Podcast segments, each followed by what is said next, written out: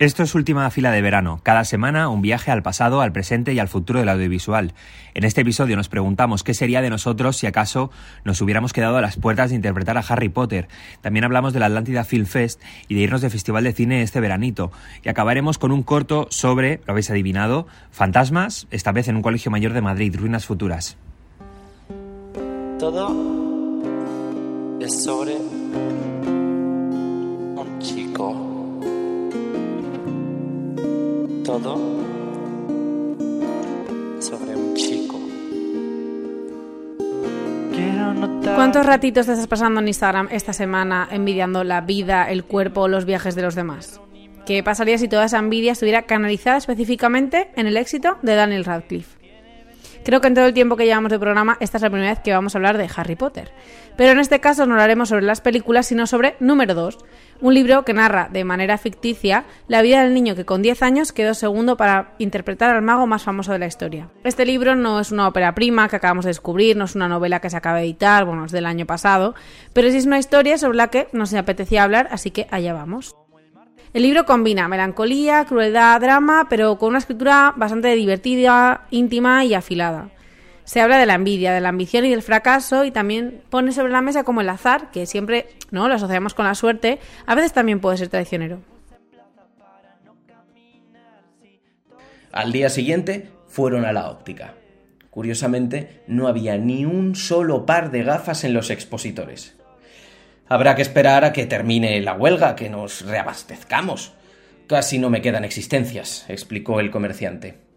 ¿Qué hacemos entonces? preguntó John. Eso pregúntaselo a los transportistas. Yo les voy a enseñar el catálogo y su hijo podrá escoger el modelo que más le guste. Las encargaré en cuanto se pueda. Mm, Mientras tanto, les puedo ofrecer estas. El hombre abrió entonces un cajón del que sacó unas gafas redondas de montura negra. Martín las miró totalmente abatido. Cuando se las probó, le pareció que su cara adoptaba un aire un tanto extraño. El óptico agregó que podía ponerle los cristales ese mismo día. Su padre estaba extasiado. ¡Te sientan fenomenal! No hace falta ni que mires el catálogo, de verdad, son perfectas. El chico se convenció al instante de que aquel entusiasmo era fingido y que solo tenía un propósito evitar volver por allí. Así fue como Martin empezó a llevar gafas redondas.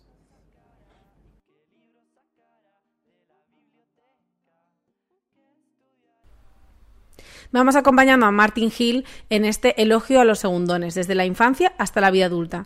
Y de esta manera me ha parecido interesante comprender cómo se forma y se desarrolla un trauma que a veces también atrae, bueno, otros traumitas. Y es que, de verdad, imaginaos cómo sería vuestra vida si tuvierais que estar evitando a toda costa referencias, imágenes, merchandising de Harry Potter. Para este niño no había lugar seguro, ni siquiera la consulta de un psicólogo infantil. Para paliar el silencio de su paciente, Xenakis decidió aludir a otras trayectorias que pudieran ser inspiradoras para Martin. De ahí que agregara. Hay otro ejemplo que me gusta mucho, el de J.K. Rowling. Estaba en el paro, desesperada. Su vida era una pura sucesión de fiascos y mira dónde está ahora. Me imagino que habrás leído Harry Potter, como todo el mundo. Eh, Martin, ¿lo has leído? ¿Estás bien? Preguntó entonces Xenakis al constatar la súbita lividez del adolescente. Martín estaba conmocionado. Por espacio de un breve instante pensó que estaba siendo víctima de un complot. Alguien se había propuesto avasallarlo, humillarlo sin cesar. Logró recomponerse. Procuró mantener la calma. Incluso allí, en aquel lugar que se suponía debía encarnar un refugio, le hablaban una vez más del tema maldito. El psiquiatra seguía preguntándole qué le pasaba, pero Martin se levantó y salió de la consulta sin decir ni pío a su interlocutor. Xenakis se quedó atónito. En treinta años de ejercicio jamás se había enfrentado a un final de sesión semejante. Intentaría volver a ver al paciente en vano. Intentaría también que su madre le diera una explicación, pero la mujer se limitaría a reiterar las palabras de su hijo. No quiere verlo más. La experiencia quedaría para él como un misterio, un enigma desconcertante. ¿Qué había hecho mal?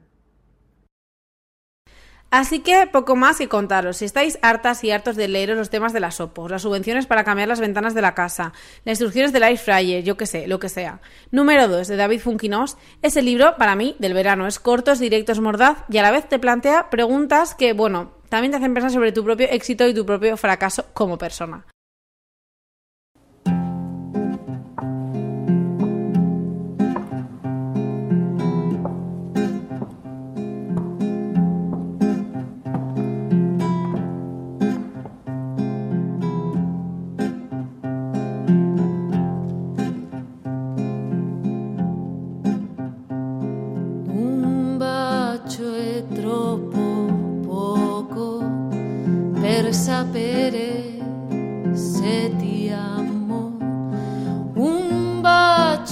¿Qué sería de nosotros, pobres cinéfilos y cinéfilas, sin el empeño de algunas personas que están ahí, vengan filmotecas, en festivales, trabajando para que podamos hacer planes como, por ejemplo, este que te voy a decir?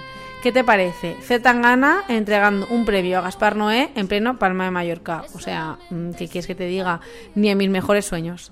Este plan es gracias al Atlantia Film Festival, que ya hace 12 años nació de manera online con el propósito de hacernos llegar al público películas que parecía, bueno, que como que no encontraba un sitio en las salas. A día de hoy ya el festival ha saltado la presencialidad y del 23 al 31 de julio en Mallorca ya se pueden ir ver mm, películas, conciertos, charlas, bueno, un poquito de todo. Y además, del 24 de julio al 24 de agosto, si resulta que no te has podido ir a Palma de Mallorca porque eres más de secano que las alcaparras, pues bueno, lo tienes en Filming para que lo veas en tu casa. Al teléfono tenemos a Jaume Ripoll, director del festival, y queremos preguntarle cómo está. Pues con mucho estrés, es normal, ¿no? supongo que tenemos que encajarlo todo, encajar las, eh, los invitados, las proyecciones, las sorpresas de última hora.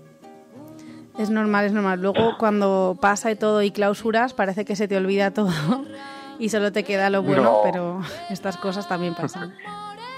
Sí, no, cuando después de la clausura lo que quieres es hacer dosieres e informes. Bueno, básicamente. Tienes razón. Nada, la verdad es que, que los dosieres, los informes, todo esto forma parte de también de un festival y como dices, las sorpresas. Eh, parece que la Atlántida y todo lo que toca filming siempre tiene como esa clave de éxito y, y yo me preguntaba si a pesar del duro trabajo que es que comentabas, hay que siempre proyectar esta imagen un poco de que todo está bien, que parece que los que nos gusta el cine y la cinefilia siempre tiramos un poco a, a ese pequeño bajoncillo también. Sí, bueno, supongo que lo que tenemos que hacer hay mucho trabajo detrás y, y creo que para convencer al público que se anime a vernos no tenemos que explicarles problemas, sino ofrecerles otras vías, ¿no? Complicidades, básicamente.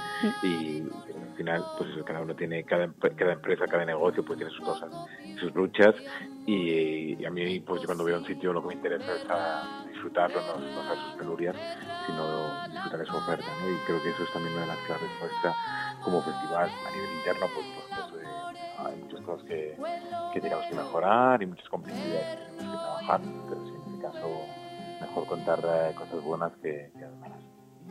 Sin duda, de disfrutar es algo que, que se puede hacer en Filming, en Atlántida y en, y en Mallorca. Y yo, antes de empezar un poco a hablar de esta edición, eh, te quería preguntar cómo, cómo nació la idea de este festival y qué es ese impulso que os ha hecho continuar. Sí, Atlántida nació hace 13 años online. Eh, eh, cuando empezamos no había ningún festival online en, Europa y básicamente lo que creíamos era valía la pena poner el foco ¿no? en Internet. En ese momento, hace 13 años, piensa la gente Internet lo utilizaba pues eso, para piratear y no se le daba demasiado prestigio a esa, esa ventana de exhibición. Y desde hace ocho años decidimos que el festival tenía que ir un poco más allá, que no quedarse solo en, en la parte de Internet, sino también en la parte, digamos, híbrida, y surgió la posibilidad de hacer el festival en Mallorca. Entonces le lanzamos, eh, creamos el, festival aquí en Mallorca y lo hicimos con la vocación también de ir un poco más allá, de ser transgresores. ¿Cómo? Pues combinando no solo las proyecciones, sino también conciertos y conferencias y haciéndolo pues eso cada año más grande, ¿no? Empezamos hace ocho años con 12 películas y este año tenemos 72 títulos. Imagínate cómo hemos crecido. Madre mía, si seguís así dentro de cinco, eh, ya no sé si No, nos no. va a dar tiempo a, a ver todo lo que ofrecéis y hacer todo lo que ofrecéis. Es verdad que la programación, como dices, crece cada año y es eh, genial y también abrumadora. ¿Tú ahora te ves capaz de hacer una recomendación a alguien que quiera acercarse al festival, igual conocer algo que sea muy significativo, muy la esencia de la Atlántida? Mira, la eh, esencia de la Atlantia son las sedes, ¿no? Yo creo que alguien que quiere disfrutar del festival tendrá que ir a, a esas vueltas y ver, por ejemplo, el thriller de Reality, que es una de las películas del año, sin duda, con la protagonista de Euforia, una peli política maravillosa. Tiene que ir a La Misericordia, y en La Misericordia estrenamos como la, la película romántica de la temporada, se llama Slow, que viene la directora, acaba de ganar el Festival de Sundance. Tiene que conocer el Rivoli, ¿no? Que es un espacio, ya seguro que lo conoce, pero en cualquier caso, como el Rivoli y Atlántida van de la mano, y van de la mano, por ejemplo, con, la, con el homenaje a Michelangelo Antonioni, al director italiano, y también con el estreno en España absoluto de Passage, que es uno de los directores más brillantes que hay en Estados Unidos ahora, que se llama Ira Sachs, que viene a Mallorca a presentar la película. Yo creo que Passage, en el Rivoli, Slow, en La Misericordia y Reality, más los conciertos en tres voltes, son tres, tres planazos. La verdad es que es bastante irresistible. A mí ya cuando has dicho además comedia romántica me has ganado, aunque, aunque hay mucho más. Eh, y eso que despierta curiosidad. Tú has dicho temporada alta de turismo no está reñida con temporada baja de cultura. ¿Tú crees que, que sí que aportáis esa mirada diferente a un turismo diferente y conocer una Mallorca diferente?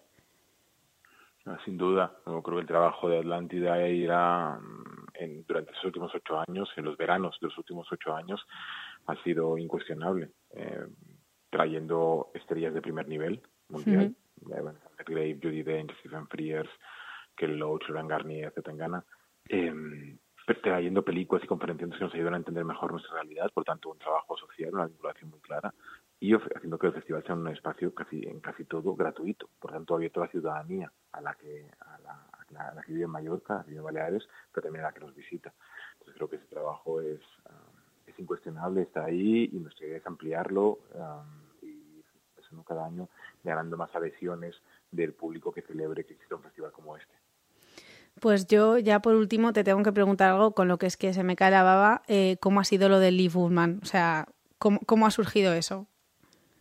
Bueno, Lee Woodman es el trabajo casi personal, el empeño personal de un compañero mío del festival, que es Joan Sala, Llevamos como cuatro o cinco años intentando que viniese al festival, eh, le mandábamos cartas muy bonitas, ella nos contestaba con unas cartas escritas a mano, más bonitas todavía, con dibujitos, y finalmente conseguimos este año su, uh, su respuesta afirmativa. Y curiosamente se dio, pues eso realmente no fue, no fue buscado, fue casual, que en Cannes, el Festival de Cannes este año se estrenó una serie sobre ella, sobre su figura, con Kate Blanchett, uh, Jeremy Irons, Tilda Swinton y otros actores, y Jessica Chastain. Y, y, nosotros firmamos el acuerdo para poder distribuirla en España y poder, por tanto, poder estrenarla en, en Atlántida. Así que será como una gala muy redonda porque tendremos a Lee Bullman y también tendremos la serie sobre Lee Bullman que creo que acabará ayudar a entender mejor la dimensión de una leyenda del cine. Pues nada, es que todo lo que dices me, suena brillante, me suena a, a planazo, entonces eh, yo creo que el hype ya está, con lo cual podemos dejarlo aquí. La gente que quiera saber un poco más ya sabe dónde tiene que acudir, Atlántida Mallorca Film Fest. Y nada, muchísimas gracias, Jaume, por, por atendernos y te dejamos que gestiones todas las cuestiones que hay detrás de una organización de un festival como este. Que no son pocas, muchísimas gracias. Un saludo.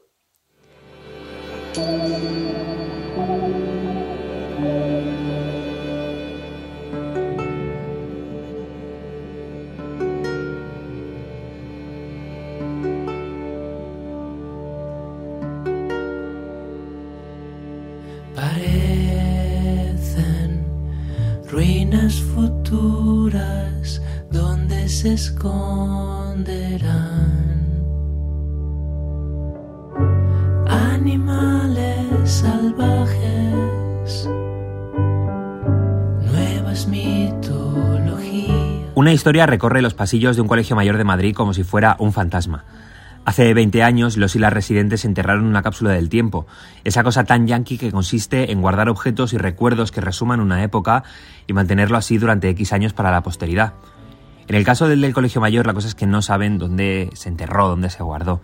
Esta es la excusa de Elvira Arbos Ortega, Carolina Sánchez Hernández, Ranchen y Francisco Armenteros Sánchez para recorrer cómo, como ese mito, los pasillos del Colegio Mayor y colarse en las habitaciones de los estudiantes para rodar Ruinas Futuras, un cortometraje nacido en el seno de la ECAM, la Escuela de Cine madrileña, y que se pudo ver en Visions Durril. Los cuatro realizadores generan este dispositivo en el que hay microescenas de conversaciones aparentemente superficiales, pero que no lo son en absoluto. Mencionan de pasada la cápsula del tiempo, pero en lo aparentemente naif hay escondido todo otro mundo propio Es decir, que el propio documental, recogiendo sus inquietudes, sus penas, sus alegrías, sus aspiraciones, está convirtiendo la propia imagen en otra cápsula del tiempo. Y así persiguen espectros y se convierten en ellos a la vez, porque como bien reza el título del cortometraje, aquello que cuentan son las ruinas futuras que observan de aquellos que sintieron que el presente no se agotaría hace ya 20 años o los que fueran. Ruinas futuras acentúa una de las grandes paradojas de la imagen cinematográfica, en este pequeño grano de arena de la inmensa mayoría de la humanidad, somos capaces de hacer presentes el pasado dándole al clic, a veces incluso sobándose pasado y convirtiéndolo en pura ficción. Pero volviendo a Ruinas Futuras, el mediometraje son 29 minutos en los que pararse con ese grupo de personas a sentir como ellos. No quieren ser intensos, lo dicen, pero lo son. Sus vidas están atravesadas por la urgencia, nada es superficial, y esa esencia que recorre casi todas las conversaciones, casi todos los testimonios, es el olor de esa cápsula en el tiempo. La autoría compartida entre cuatro directores y directoras también forma parte de esa esencia, la de desdibujarse para poner en el centro la amistad y la colaboración también en lo profesional. Ruinas Futuras es el dispositivo que necesitábamos este verano para pensar como cuando éramos jóvenes y se nos hacía hasta largo el verano, cuando volveríamos a ver a nuestros compañeros y compañeras para poderles contar nuestras vacaciones.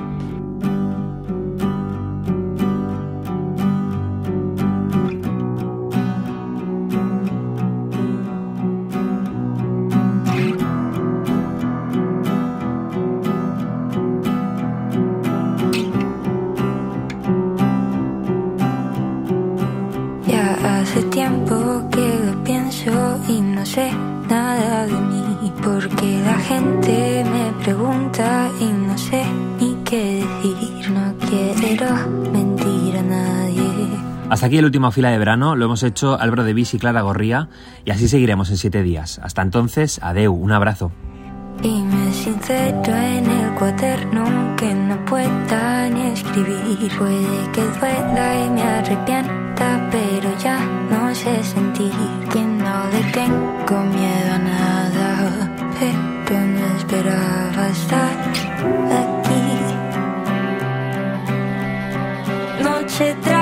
Me pongo